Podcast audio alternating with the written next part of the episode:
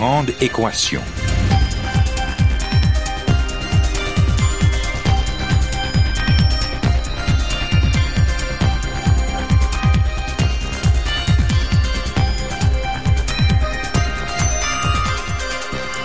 Ici Normand Mousseau, bienvenue à La Grande Équation, votre rendez-vous hebdomadaire avec la science. Cette semaine, la science insolite.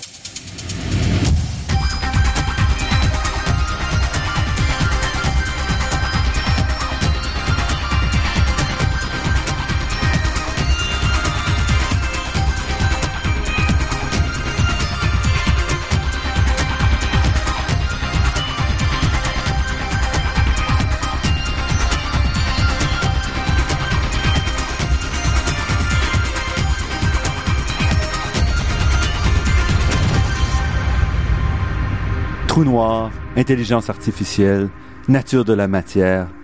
La science ne cesse de soulever des questions qui dérangent, qui nous perturbent et qui nous forcent à repenser notre place dans l'univers.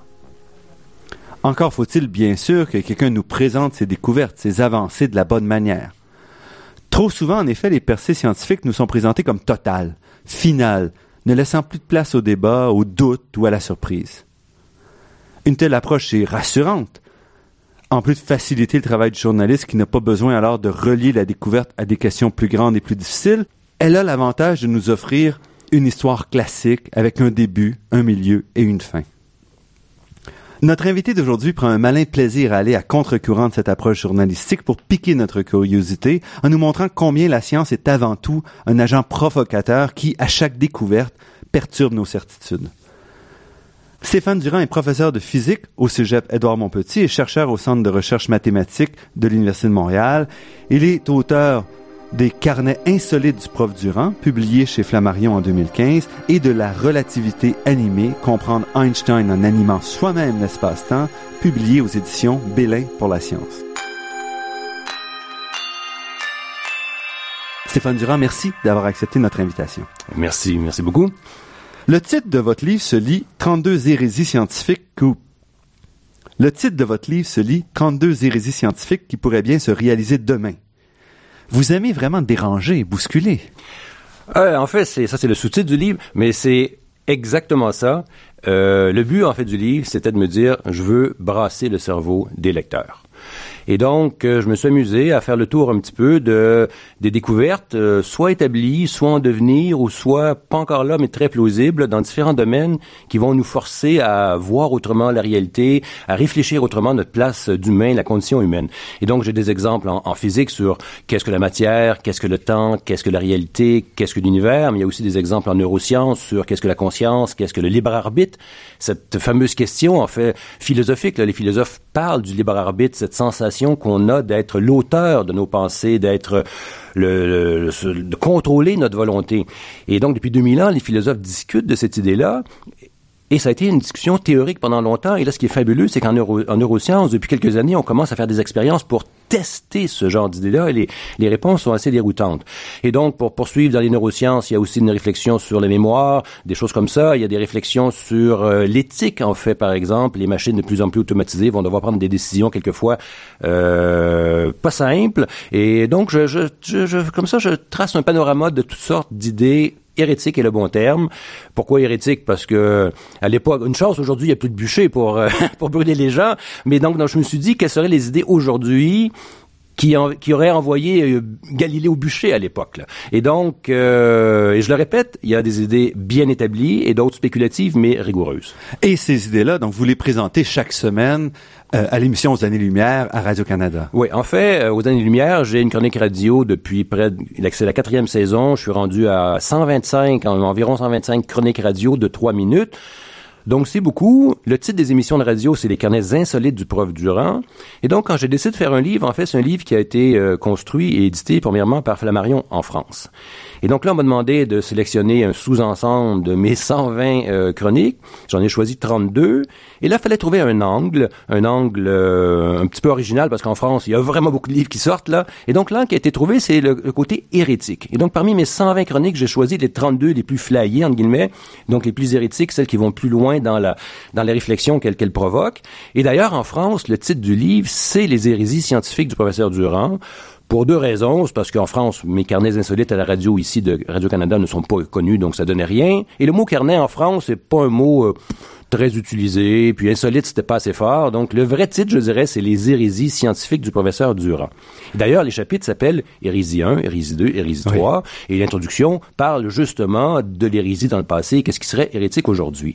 Et en cours de processus, Flammarion Québec a décidé de faire une version québécoise, de pas seulement diffuser le livre français, mais de faire une version québécoise.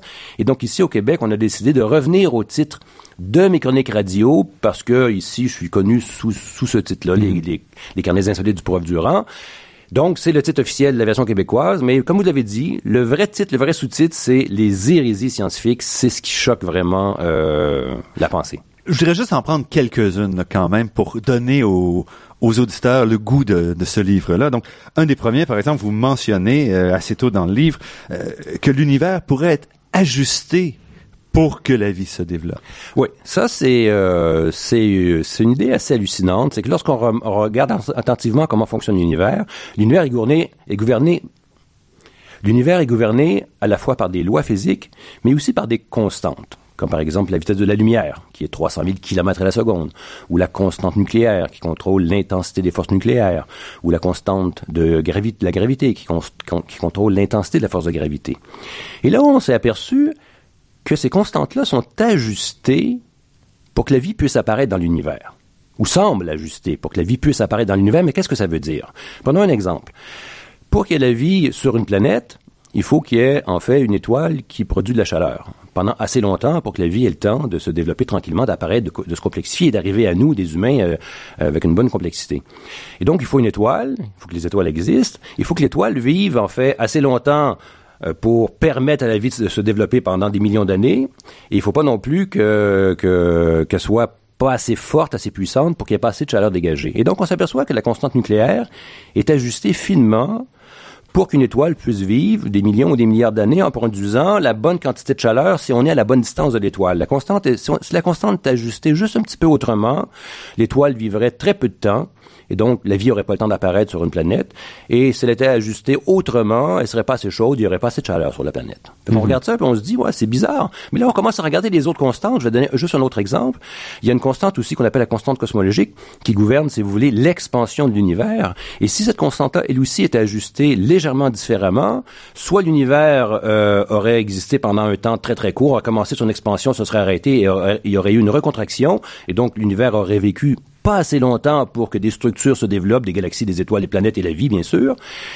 Et au contraire, si la constante est ajustée un petit peu différemment dans l'autre sens, l'expansion originale de l'univers aurait été tellement puissante et tellement puissante à tous les moments que des structures non plus auraient pas pu se former tellement il y a Le monde aurait été beaucoup plus, l'univers aurait été plus froid, il aurait pu avoir la, concentration. Et donc, c'est ça. Cette constante est ajustée, ou s'y semble ajustée, pour que les structures se forment dans le cosmos et que la vie apparaisse. Puis comme, et on pourrait faire le même raisonnement pour plusieurs constantes, puis là, on se dit, mais là, c'est, assez hallucinant, là. Est-ce que ça veut dire qu'il y a un, une sorte de, de, de dessinateur divin ou d'ingénieur divin qui a créé l'univers en ajustant les constantes pour que justement la vie puisse être possible dans notre univers? C'est sûr que ça, c'est une réponse possible qui est reprise par les gens qui prônent ce qu'on appelle le, le dessin intelligent.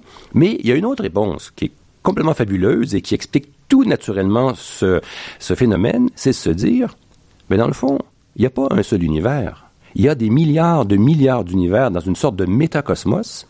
Et dans chacun de ces univers, les différentes constantes sont apparaissent au hasard. Mhm. Et donc, c'est clair que de temps en temps, s'il y a des milliards de milliards d'univers, dans un univers ou l'autre, de temps en temps, les constantes vont être bien ajustées par hasard pour que la vie puisse se développer. C'est comme, c'est comme si je prends un billet de loto. J'ai une chance sur un million de gagner. Mais comme il y a des millions de personnes qui prennent un billet, c'est sûr, c'est sûr qu'il va y avoir un gagnant. Mais même chose pour nous, il y a des milliards de milliards d'univers, et c'est sûr que de temps en temps, il y a des univers gagnants. Donc nous sommes dans, nous avons gagné la loterie cosmique.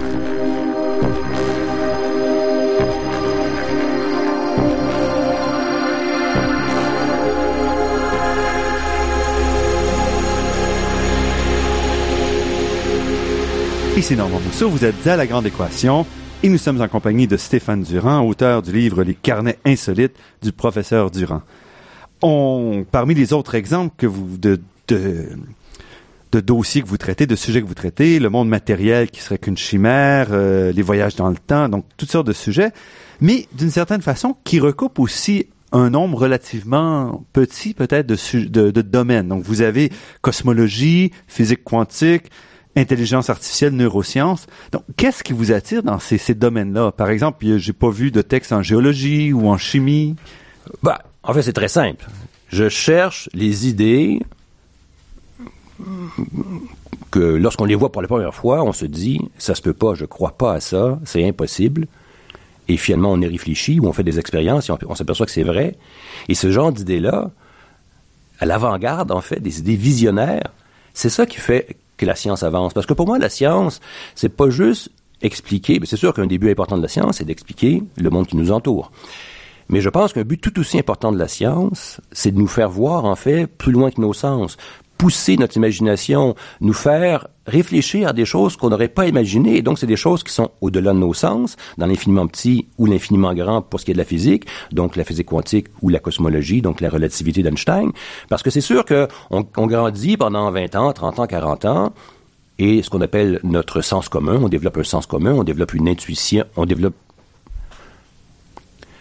parce qu'on grandit pendant 20 ans, 30 ans, 40 ans, 50 ans, et on développe ce qu'on appelle un sens commun, c'est-à-dire notre intuition, un vocabulaire pour comprendre les choses. Mais tout ça, ça vient d'où?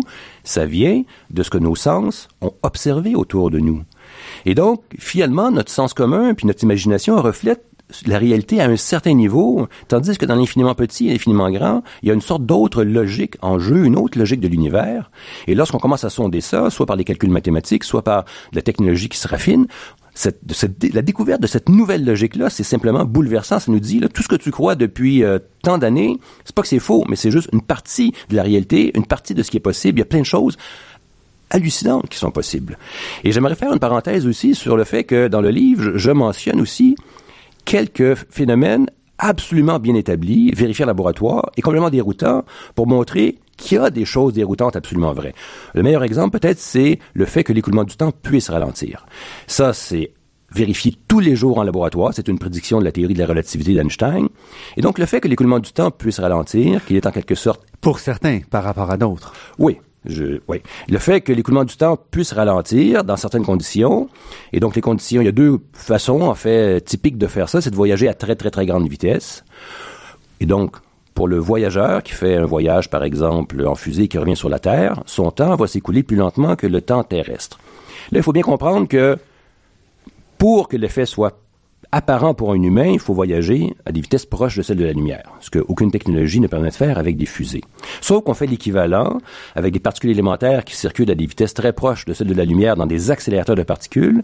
Et là, on voit clairement que ces particules-là, qui voyagent à une vitesse fabuleuse, leur temps s'écoule énormément au ralenti. Et en fait, une particule qui, par exemple, pourrait vivre seulement normalement une seconde, j'invente un chiffre, en, ralentissant son temps, comme ça, on peut la faire vivre 30 fois plus longtemps. Donc, on peut très bien contrôler l'écoulement du temps et le faire ralentir. Et un jour, on aura la technologie pour envoyer des fusées à très grande vitesse. On pourrait dire, mais quand un jour, c'est tellement dur d'envoyer des, déjà des fusées aujourd'hui, il ne faut pas oublier la chose suivante, là. C'est que là, on parle de ce qui est possible à court terme ou à long terme. Et là, qu'on se met à réfléchir sur tout ce qui a été fait depuis 200 ans.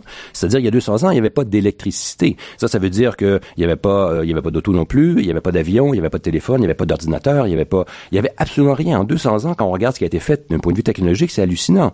Où on va être rendu dans un autre 200 ans, c'est impossible à imaginer. Et dans 500 ans et dans 1000 ans, c'est totalement impossible à imaginer. Donc, c'est sûr qu'un jour, on va avoir la technologie pour aller très, très vite. Mhm.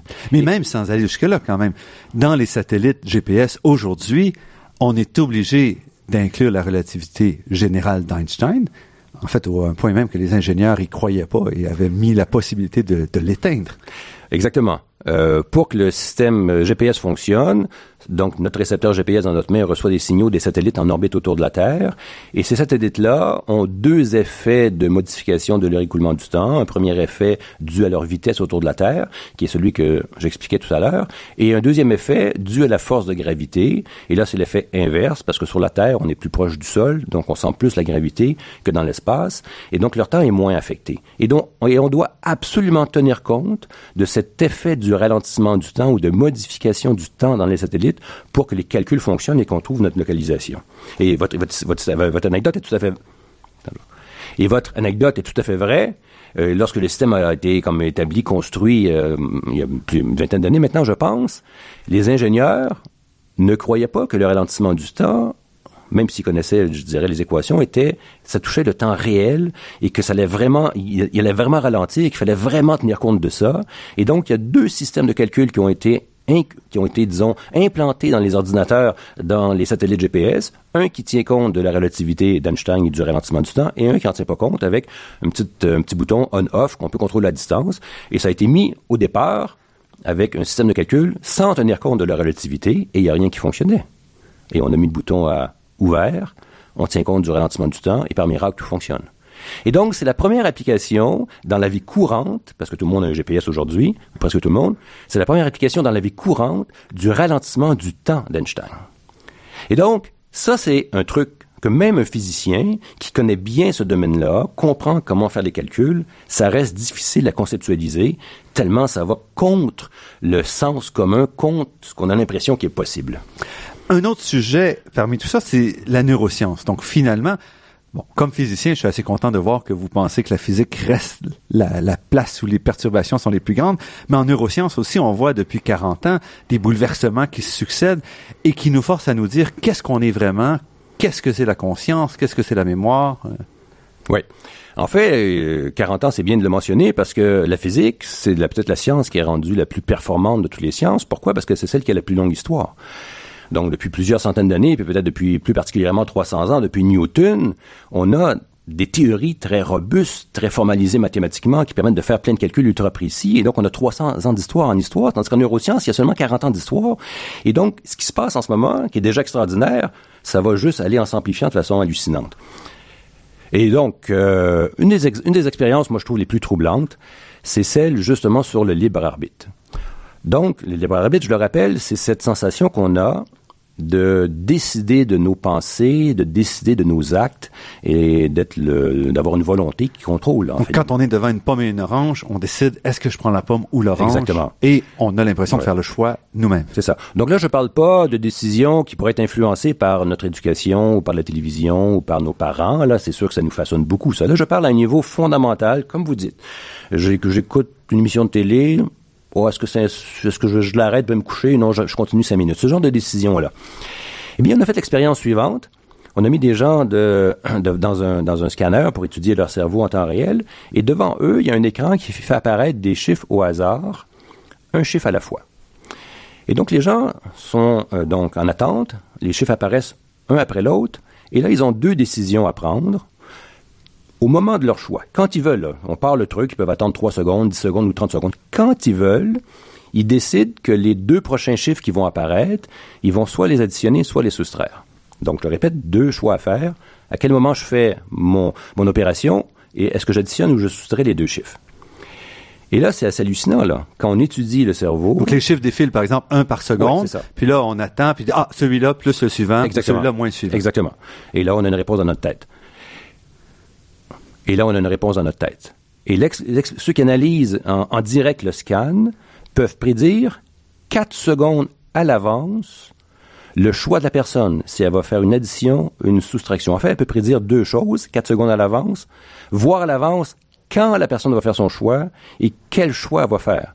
Donc moi, quand j'ai l'impression que je prends ma décision, OK, maintenant ces deux chiffres-là, je les additionne, je les soustrais, quatre secondes avant... Avant même d'avoir vu les chiffres. Ben, les chiffres défilent, mettons, depuis 20-30 euh, secondes. Ça, c'est pas important. Puis là, tout d'un coup, je dis, ah, maintenant, ce chiffre-là, puis le suivant, je les additionne. Mais quand j'ai dit, ah, maintenant, 4 secondes avant, dans mon cerveau, la décision était prise et on peut la lire de l'extérieur. C'est hallucinant, là. Ça, c'est clair que la sensation de prendre une décision maintenant, ça, c'est une illusion. Ça se fait quelques secondes avant dans le cerveau inconscient. Et là, des gens vont répondre en disant, ah, mais ça veut juste dire que le libre arbitre est dans notre cerveau inconscient. Mais non, ça fonctionne pas. Le libre arbitre, justement, la définition du libre arbitre, c'est de prendre consciemment une décision. Et ici, c'est pas ce qui se passe. notre conscience ne fait que refléter une décision prise antérieurement par l'inconscient.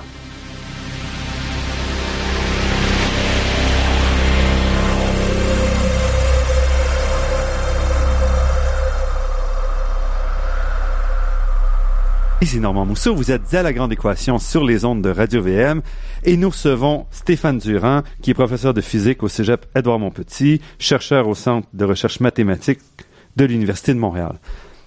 Stéphane Durand, qu'est-ce qui vous a amené là? Vous avez d'abord décidé d'être physicien. Quand avez-vous décidé que vous vouliez aller en physique?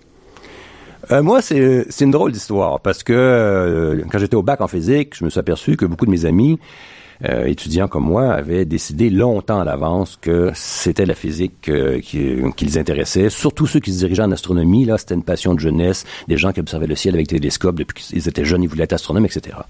Moi, c'est tout le contraire. Moi, quand j'étais jeune, j'étais quelqu'un de très sportif et je faisais euh, euh, beaucoup de, de sports extrêmes, beaucoup de choses mécaniques. Je faisais la course motocross, par exemple, et je réparais mes motos moi-même, je défaisais mes moteurs, ça brisait toujours, je, je reconstruisais ça. Et en fait, même à la fin du secondaire 5, je voulais lâcher l'école pour devenir mécanicien parce que ça me fascinait la mécanique, la mécanique moto et auto. J'avais appris ça moi-même tout seul en, en, en fait d'une drôle de façon. En prenant un moteur, c'est mécanique, on voit tout, et en défaisant les pièces une par une et avant de la défaire en me disant à quoi ça sert, à quoi ça sert, et comme ça je comprenais tout le mécanisme et je pouvais tout reconstruire. Et là je m'étais dit donc moi j'arrête l'école, je veux pas aller au cégep, je veux être mécanicien.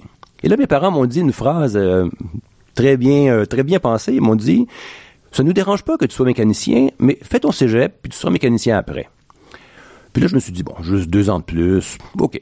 Et là, j'ai commencé mon cégep, et c'est là qu'il s'est passé quelque chose d'un grand changement, c'est que j'avais j'ai rencontré un de mes très, très bons amis, et avec lui, on a commencé à discuter, en fait, de philosophie, là, pas, de, pas des grands philosophes classiques, mais de philosophie euh, concrète, ce, qu'est-ce que la réalité, qu'est-ce que nos sens voient, etc., etc. Et ça, ça commençait à me fasciner, cette réflexion plus abstraite sur la réalité, au lieu d'avoir la main dans des, dans des moteurs mécaniques. Et en plus, j'ai eu, euh, il y avait un cours de relativité au cégep, ça a commencé à me fasciner. Mes parents m'ont donné en cadeau à Noël un livre sur la relativité que j'ai adoré qui a commencé à me dire waouh la relativité et là la phrase qui a fait tout changer parce que juste pour dire ça très rapidement parce que juste pour dire très rapidement les choses, donc là, j'ai commencé à me dire, bon, mécanicien, peut-être que finalement, euh, je, je vais m'emmerder après quelques années. Et donc, je me suis dit, je vais devenir ingénieur en mécanique pour concevoir des moteurs. Mm-hmm.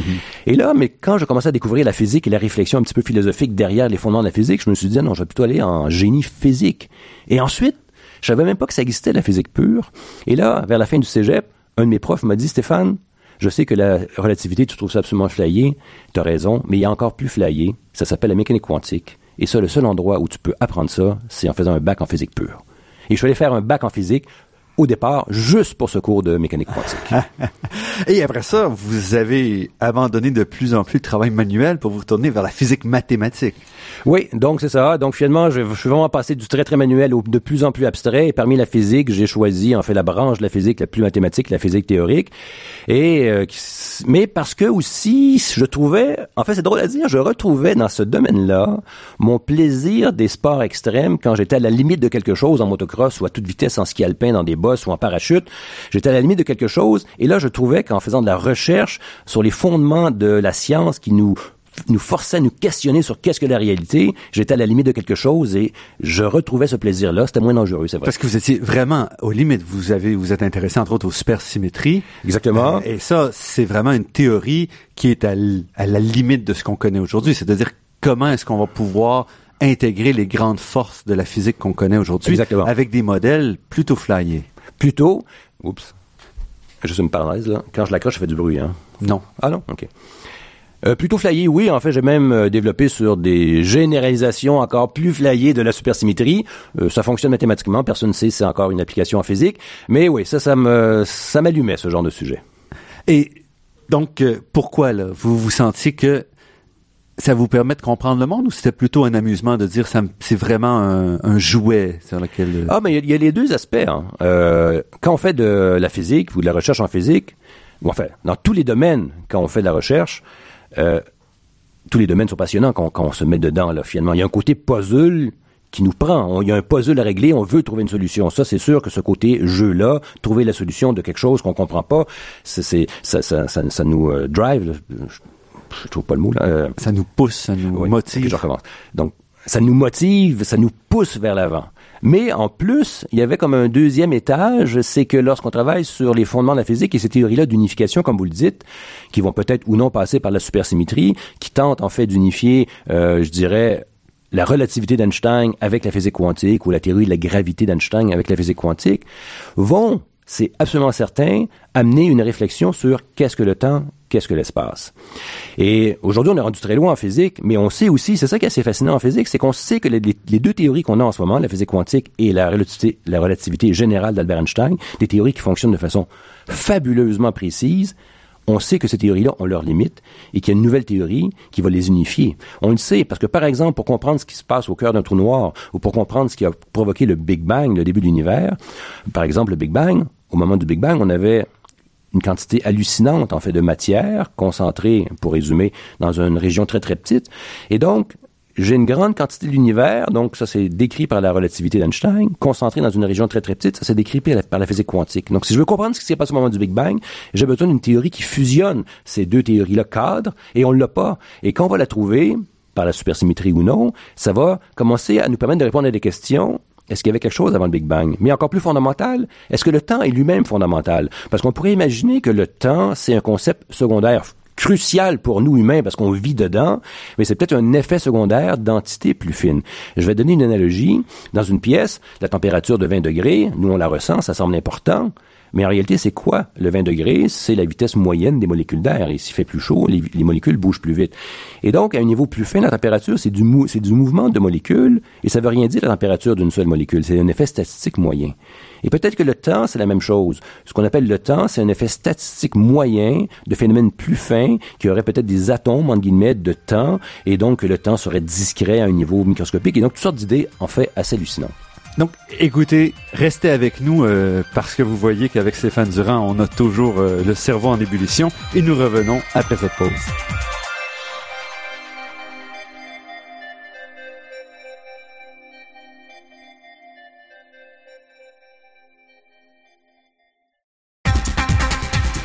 Ici Normand Mousseau, vous êtes à La Grande Équation et nous sommes en compagnie de Stéphane Durand, professeur de physique au Cégep Édouard Montpetit et auteur du livre Les carnets insolites du prof Durand, publié chez Flammarion Québec. On voit bien quand on vous entend que vous adorez communiquer la science. Ça remonte à longtemps, ça aussi? Euh, ça aussi, c'était quelque chose qui était euh, un peu imprévu dans mon parcours. Euh, euh, ça m'a toujours, quand j'ai commencé à faire de la physique sérieusement, c'est quelque chose qui tranquillement a commencé. Oh non, en fait, je m'en souviens dans des exposés en secondaire 5, j'avais fait un exposé sur comment fonctionne la mécanique automobile, j'avais un moteur que j'avais défait en morceaux, donc le côté vulgarisation, c'est vrai, ça vient d'assez loin. Mais bon, je l'avais un petit peu perdu, c'est revenu quand je faisais de la science, de la physique plus sérieusement. Et là, ce qui est arrivé, c'est que tranquillement, j'ai écrit un premier article pour un concours de l'ACFAS et j'ai gagné un prix. Et donc, ça m'a dit un petit peu, ah ben, ce que tu fais, Stéphane, les gens aiment ça? Je me suis dit, ah, je vais en faire d'autres. Puis là, tranquillement, j'en ai fait de plus en plus. Et quand on en fait plus, finalement, ben, les gens nous demandent des choses des conférences ou d'autres types d'interventions. Et finalement, j'ai commencé à en faire énormément à tel point que ça prend une grosse partie de mon temps maintenant. Et, euh, et donc, il y a eu un premier livre, comme vous l'avez dit, La relativité animée. Qui a été, en fait, premièrement, c'est un livre fascinant parce que vous essayez de ramener la relativité restreinte, qui est quand même une théorie, bon, qui a plus d'une centaine d'années et qui reste quand même un petit peu difficile à concevoir. Et vous avez ramené ça avec des graphiques, avec des tests, des jeux, à, à des, du concret. Oui. Peut-être pas le mot jeu, mais l'idée, c'est qu'il y a des, beaucoup de figures dans le livre et il y a une pochette avec une cache noire, opaque, avec une fente. Et on fait glisser la fente sur les figures et ça fait des petites animations dans la fente qui nous permettent de comprendre, en fait, les phénomènes de la relativité, entre autres, l'idée d'espace-temps, qu'est-ce que ça veut dire le temps comme une quatrième dimension. Donc l'idée d'espace-temps et aussi les deux phénomènes fondamentaux de la relativité restreinte, le ralentissement du temps dû à la vitesse et la contraction de, des distances ou la contraction de l'espace dû à la vitesse.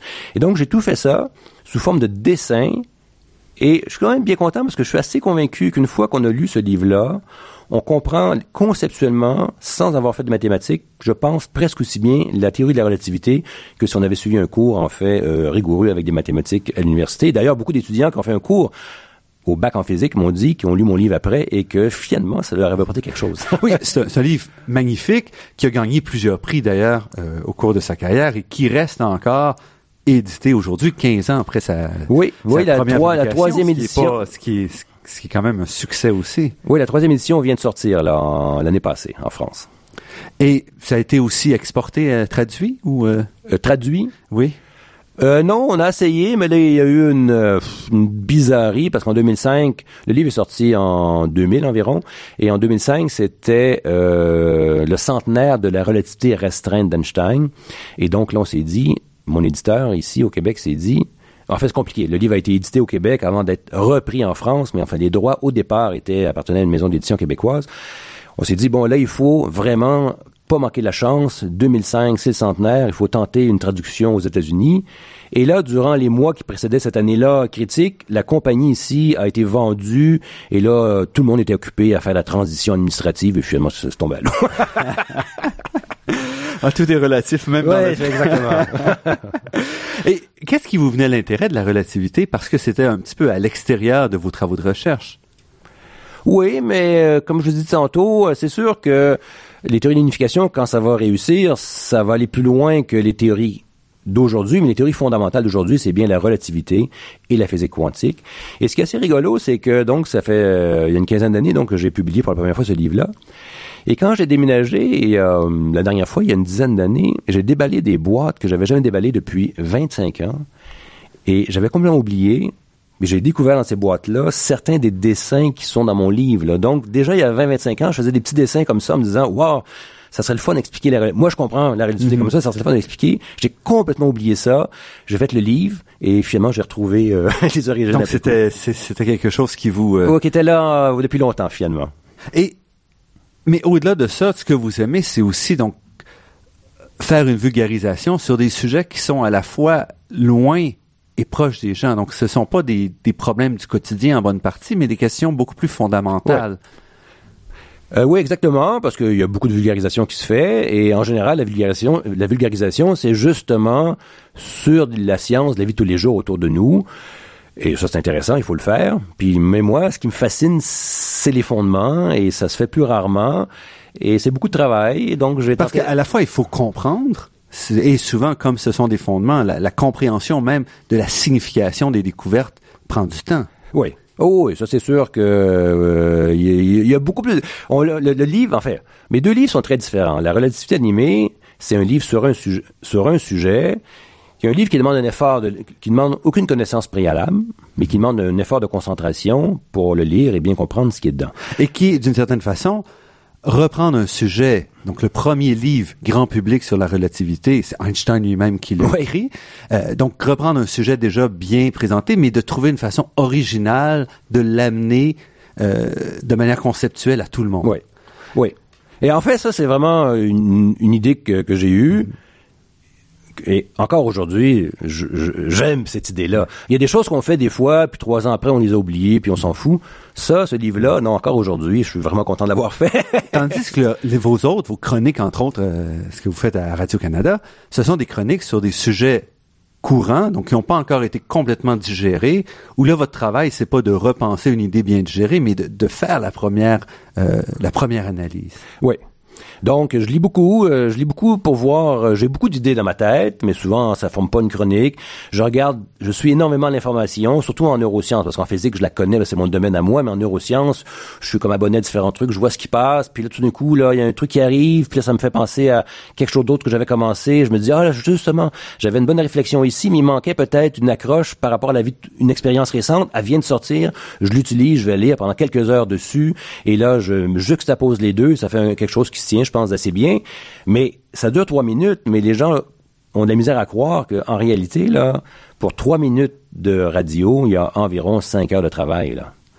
Oui, parce qu'il faut, il faut vraiment euh, saisir l'essence de ces. Il y a euh, la recherche pour trouver les idées qui fonctionnent, parce que j'ai plein de chroniques commencées pas finies, parce que ça commence, mais finalement je trouve pas que ça fonctionne. Peut-être que dans trois mois je vais trouver un morceau pour la finir, mais j'ai plein de chroniques commencées pas finies. Ensuite, il faut trouver une bonne façon de commencer, une bonne façon de finir. Il faut qu'en trois minutes ça fonctionne.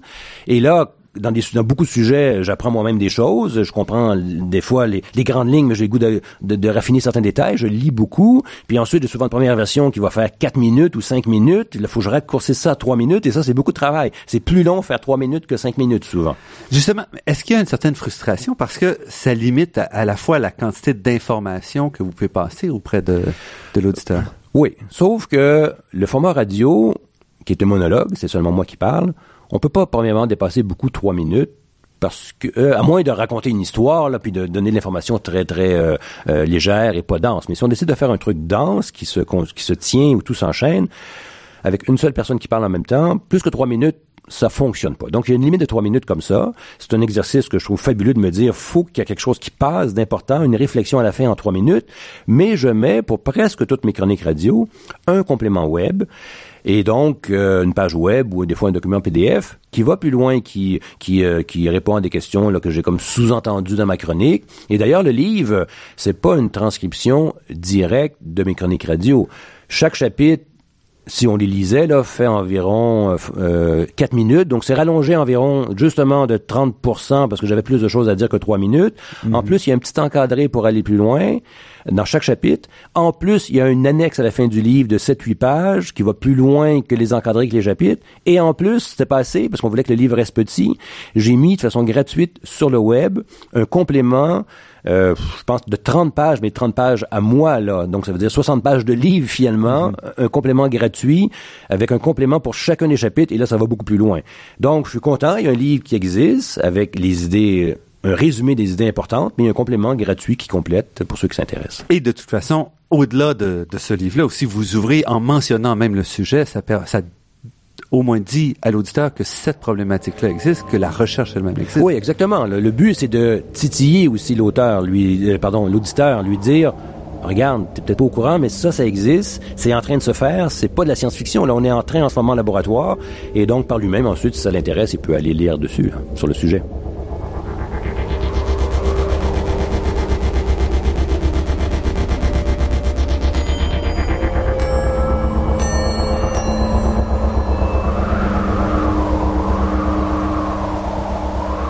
Stéphane Durand, malgré le ton léger de vos chroniques, on sent quand même derrière une science débridée que vous racontez.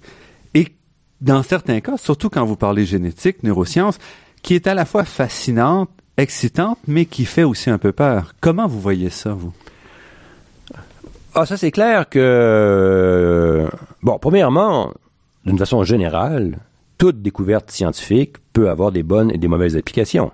Ça a été vrai en physique avec l'énergie nucléaire. Ça conduit d'une part euh, l'armement nucléaire, la bombe atomique, mais c'est sûr qu'aujourd'hui, il y a la médecine nucléaire qui est là, qui sauve des vies, et le nucléaire est utilisé de, différentes façons euh, dans, le, dans les services médicaux. Donc, il y a toujours le bon et le mauvais côté, et ça, ça va toujours être vrai. Ça va être vrai quand on va mieux comprendre le cerveau. Là, par exemple, j'ai des chapitres où j'explique comment on peut contrôler la mémoire ou peut-être implanter des souvenirs, des choses comme ça. Et donc, c'est sûr qu'à la priori, c'est se dire, euh, bon, je, je vais faire une petite parenthèse. Par exemple, il y a un ingénieur biomédical, Berger, qui a développé, c'est vraiment, c'est vraiment fabuleux, là, un hippocampe artificiel. Donc, l'hippocampe, c'est la partie du cerveau qui fait le lien entre notre mémoire, je résume, là, qui fait le lien entre notre mémoire à court terme et notre mémoire à long terme. Donc, on reçoit de l'information par nos sens, ça arrive dans la mémoire à court terme, et là, ça rentre dans l'hippocampe, et l'hippocampe, lui, va transformer cette mémoire à court terme en mémoire à long terme, et va aller l'emmagasiner, la mémoriser à différents endroits du cerveau. Ça, c'est le travail de l'hippocampe. Et par exemple, les gens qui souffrent euh, d'Alzheimer, on voit très bien avec des scans du cerveau que leur hippocampe est complètement endommagé. Donc, les souvenirs anciens sont peut-être encore là dans le cerveau, mais les nouveaux qui voudraient rentrer Peuvent ne, peuvent plus passer à travers l'hippocampe et être stockés. Et donc Jacques Berger, lui, ça fait 20 ans qu'il travaille là-dessus, on l'a traité de fou, ça savait pas qu'il réussirait jamais, il a, ça lui a pris du temps, ça a pris 20 ans, il a développé un hippocampe artificiel, ça veut dire quoi? C'est qu'en analysant les signaux qui rentrent à l'entrée de l'hippocampe et à la sortie, il a réussi à découvrir un algorithme qui permet de transformer l'entrée en la sortie. Et donc là, avec des électrodes dans le cerveau, des électrodes à l'entrée de l'hippocampe et d'autres à la sortie, il permet à l'information qui devrait s'en aller dans l'hippocampe de passer par son Sa système machine, électronique, sa machine, d'être transformé en mémoire à long terme et ça ressort à, la- à- à l'autre bout de l'hippocampe et c'est bien distribué.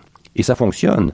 Et là, ce qui est extraordinaire avec ça, c'est qu'on n'a pas besoin de savoir. Par exemple, si j'ai le souvenir euh, d'une fraise, j'ai la couleur, j'ai le goût, j'ai l'odeur, il y a toutes sortes de choses. Et c'est peut-être que les différentes parties du souvenir de la fraise sont stockées à différents endroits dans le cerveau. C'est compliqué. Mais dans le fond, on n'a pas besoin de savoir ça. Parce que si je fais juste remplacer le travail de l'hippocampe, c'est ensuite mon signal va être reconstruit à la sortie de l'hippocampe pour justement comprendre cet aspect-là et chaque partie de la mémoire reliée à la fraise, par exemple, va aller... Donc, sans se préoccuper de l'information, c'est juste de dire comment on reconnecte l'information de A à B ou qu'on la transforme. Exactement. Et donc ça, ça a été testé euh, sur des, pour l'instant, sur des sur des souris et des singes. Et donc, qu'est-ce qu'on fait? C'est qu'on leur fait apprendre des choses. Et, et pendant qu'ils apprennent normalement les choses, l'information passe aussi par son hippocampe. Ils sont emmagasinés. Ben, pardon. Je recommence. On leur fait apprendre des choses. Et pendant que l'information passe à travers l'hippocampe naturel, l'information passe aussi à travers l'hippocampe artificiel. Et donc, c'est emmagasiné et donc là, avec des drogues, on fait oublier aux singes l'information qu'ils ont apprise et on réussit avec l'hippocampe artificiel à réinjecter après coup cette information et ça fonctionne. Les singes recommencent à se souvenir de l'information qu'ils avaient oubliée. Et donc, pour revenir à votre première question, juste avant, euh, c'est sûr que le but premier de, de tels systèmes, c'est de se dire, mais les gens qui commencent à perdre la mémoire dû à la vieillesse, dû à des maladies du cerveau, etc., leur, leur hippocampe fonctionne plus. Est-ce qu'il y a moyen de les aider? De les, pas de les guérir, mais de contourner leurs problèmes avec un hippocampe artificiel pour régler ce problème-là de, de perte de mémoire. Donc, c'est sûr que le but premier, c'est un but médical noble.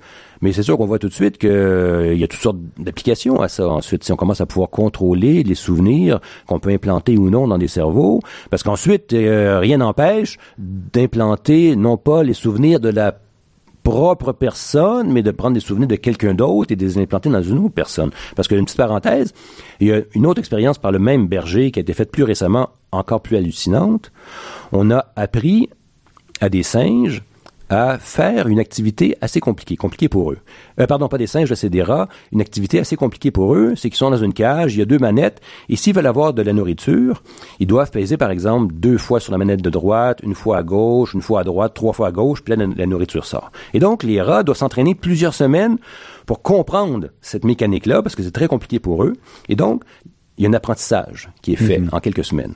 Et donc Berger, avec toujours son hippocampe artificiel, cet apprentissage-là, quand il passe donc dans l'hippocampe euh, des rats, il est aussi emmagasiné dans l'hippocampe artificiel de Berger. Donc, en fait, il recopie puis il sauvegarde le message à l'entrée. C'est ça. Et là, ce qu'il fait, là, c'est hallucinant. Il prend un autre groupe de rats qui n'ont pas été entraînés pendant des semaines et il branche son hippocampe artificiel sur ces rats-là de telle sorte que l'information rentre dans leur cerveau et c'est ces Donc, rats- il le rejoue ce qui était passé, ce qui était Exact. créé par les premiers rats. Et ces nouveaux rats-là, sans s'être entraînés, savent sur quelle manette, dans quel ordre peser pour avoir la nourriture. Et donc, elles ont, on a inculqué, on a téléchargé en fait dans le cerveau des rats un entraînement qui a pris des semaines à se construire chez un autre rat et on lui a téléchargé. Et ça fonctionne. Et là, ce qu'on veut faire avec ça chez des humains, encore une fois, le premier but est noble, c'est de se dire les gens qui, à cause de problèmes de, de, de mémoire ou autres, sont plus capables, ou à cause d'un accident cérébral important, se réveillent et non seulement ont, ont perdu des souvenirs, mais ont perdu, euh, et ne se souviennent plus comment attacher des lacets ou faire de la bicyclette. Ce qu'on aimerait, c'est leur, bon, la bicyclette, c'est peut-être plus compliqué, mais au moins se brosser les dents et attacher ses lacets, leur inculquer ces instructions-là pour qu'ils aient pas à réapprendre, mais que ça se fasse comme ça de façon quasi instantanée. Mais là, c'est clair que ça ouvre toutes sortes de portes, là, d'implanter de l'information, d'un entraînement qui devienne quelqu'un d'autre chez un deuxième humain.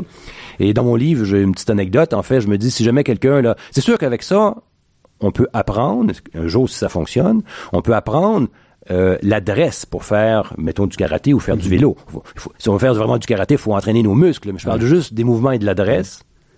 Et donc, je termine en disant, si jamais vous vous téléchargez les instructions pour devenir très bon en karaté, et que tout d'un coup, vous devez vous servir de votre karaté et que vous battez avec quelqu'un et que vous faites un coup trop fort et vous le tuez, qui est responsable? Vous ou celui qui a développé le programme d'entraînement et qui a été inculqué dans votre cerveau? Voilà une question. Mais, euh, mais au-delà de ça, est-ce qu'on devrait se poser ces questions-là avant que ces, ces technologies-là soient disponibles sur le marché? Est-ce que vous pensez qu'il manque de débat ou est-ce que c'est impossible à faire vraiment en aval? Ouais, c'est, une bonne question, mais les, les gens qui développent ça vont toujours dire, ben, on le développe euh, pour des buts nobles, pour commencer, pour guérir les gens malades. Et là, qu'on va se dire, il suffit de mettre des balises, qu'il y ait des comités éthiques pour pas dépasser certaines limites. Mais bon, ça marche jamais vraiment à 100%, ces comités-là. Là. Il y a toujours des gens qui vont faire ce qu'ils veulent. Je sais pas, c'est- dur à répondre, là. Je, je, je, je sais pas comment répondre à votre question. On devrait, oui, mais je sais pas si c'est possible de contrôler tout ce qui va arriver, là.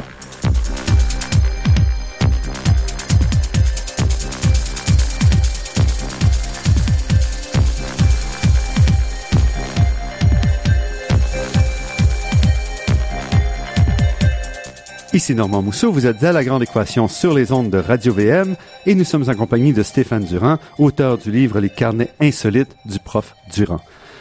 Stéphane Durand, est-ce que ça vous inquiète quand même la science? Avec tout ce que vous, vous voyez, toutes les hérésies que vous soulignez? Non, moi, ça m'inquiète pas du tout. Et, euh, par exemple, il y a 100 ans ou 150 ans, là, quand on a commencé à se dire qu'on pourrait transplanter, faire une transplantation de cœur, il y a plein de gens qui se sont dit, ça peut pas fonctionner. Philosophiquement, ça n'a juste pas d'allure.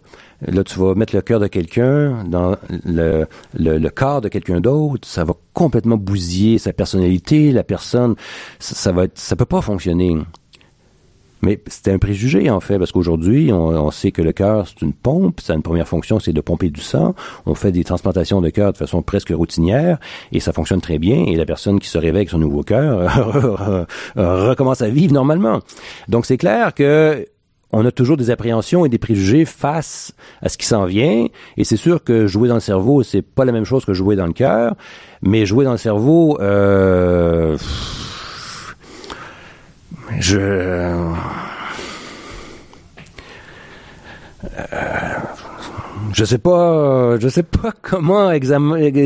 Je veux dire, moi, si je vous demandais là, vous, vous dans, dans plusieurs années, vous allez commencer à sentir que votre mémoire euh, fonctionne pas, vous oubliez tout ce que vous apprenez, toutes les nouvelles informations, vous les oubliez, puis vous, vous voulez faire un peu des problèmes un petit peu compliqués de physique, puis ça fonctionne pas aussi bien, vous allez misère à vous concentrer. Puis si on vous dit, ben il y a des, des moyens de contourner ça, d'améliorer ça, est-ce que vous allez dire oui ou non? Je vous pose la question.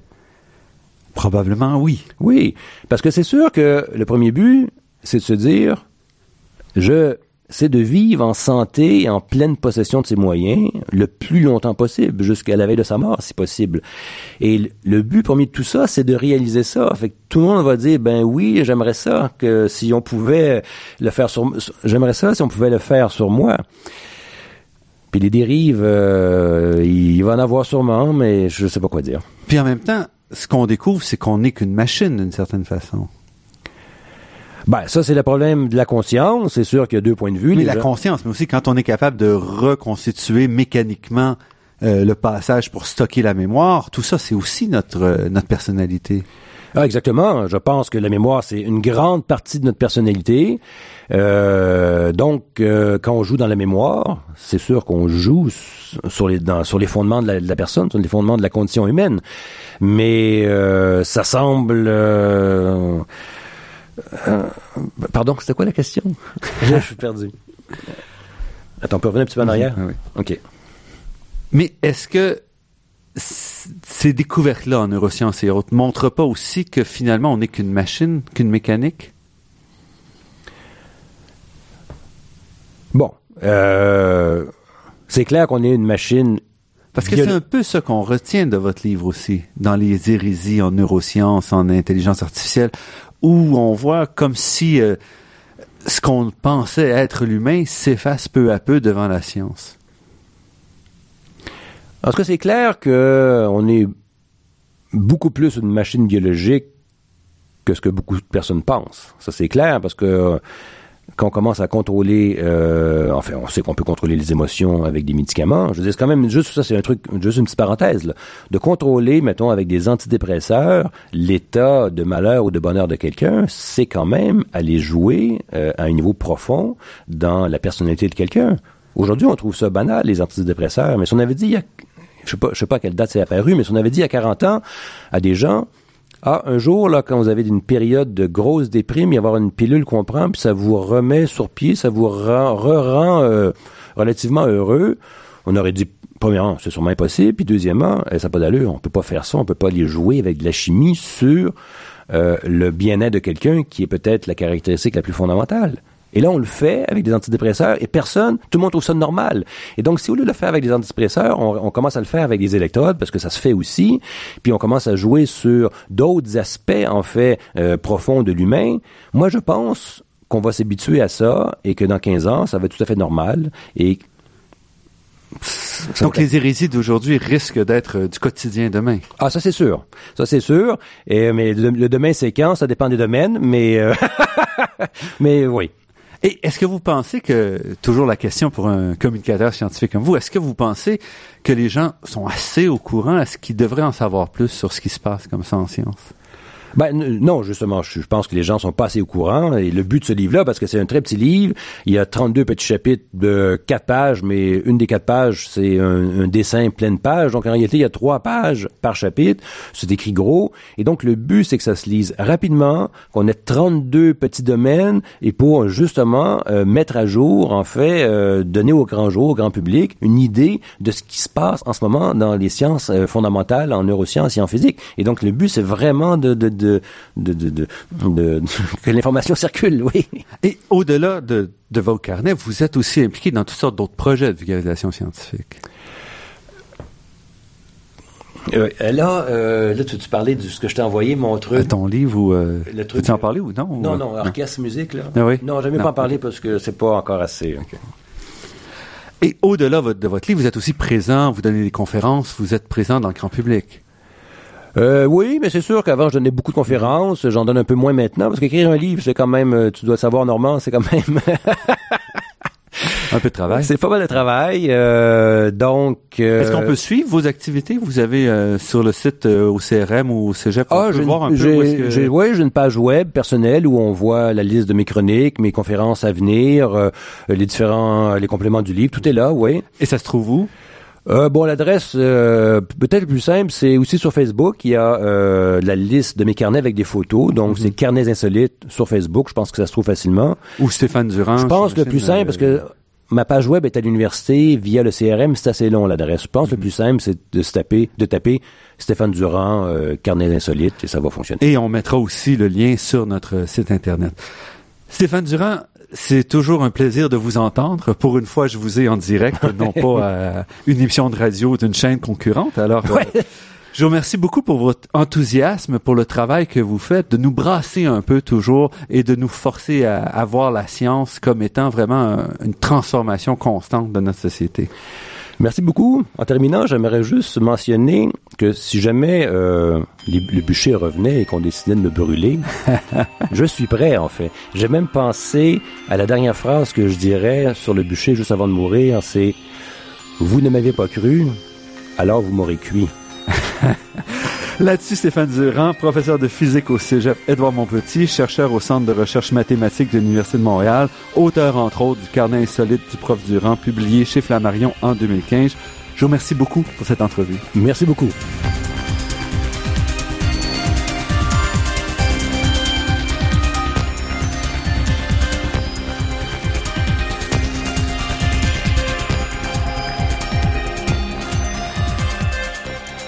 Je remercie Daniel Fortin à la technique et pour la création des thèmes musicaux entendus à l'émission, Marc-André Miron, site Internet, et Ginette Beaulieu, productrice déléguée.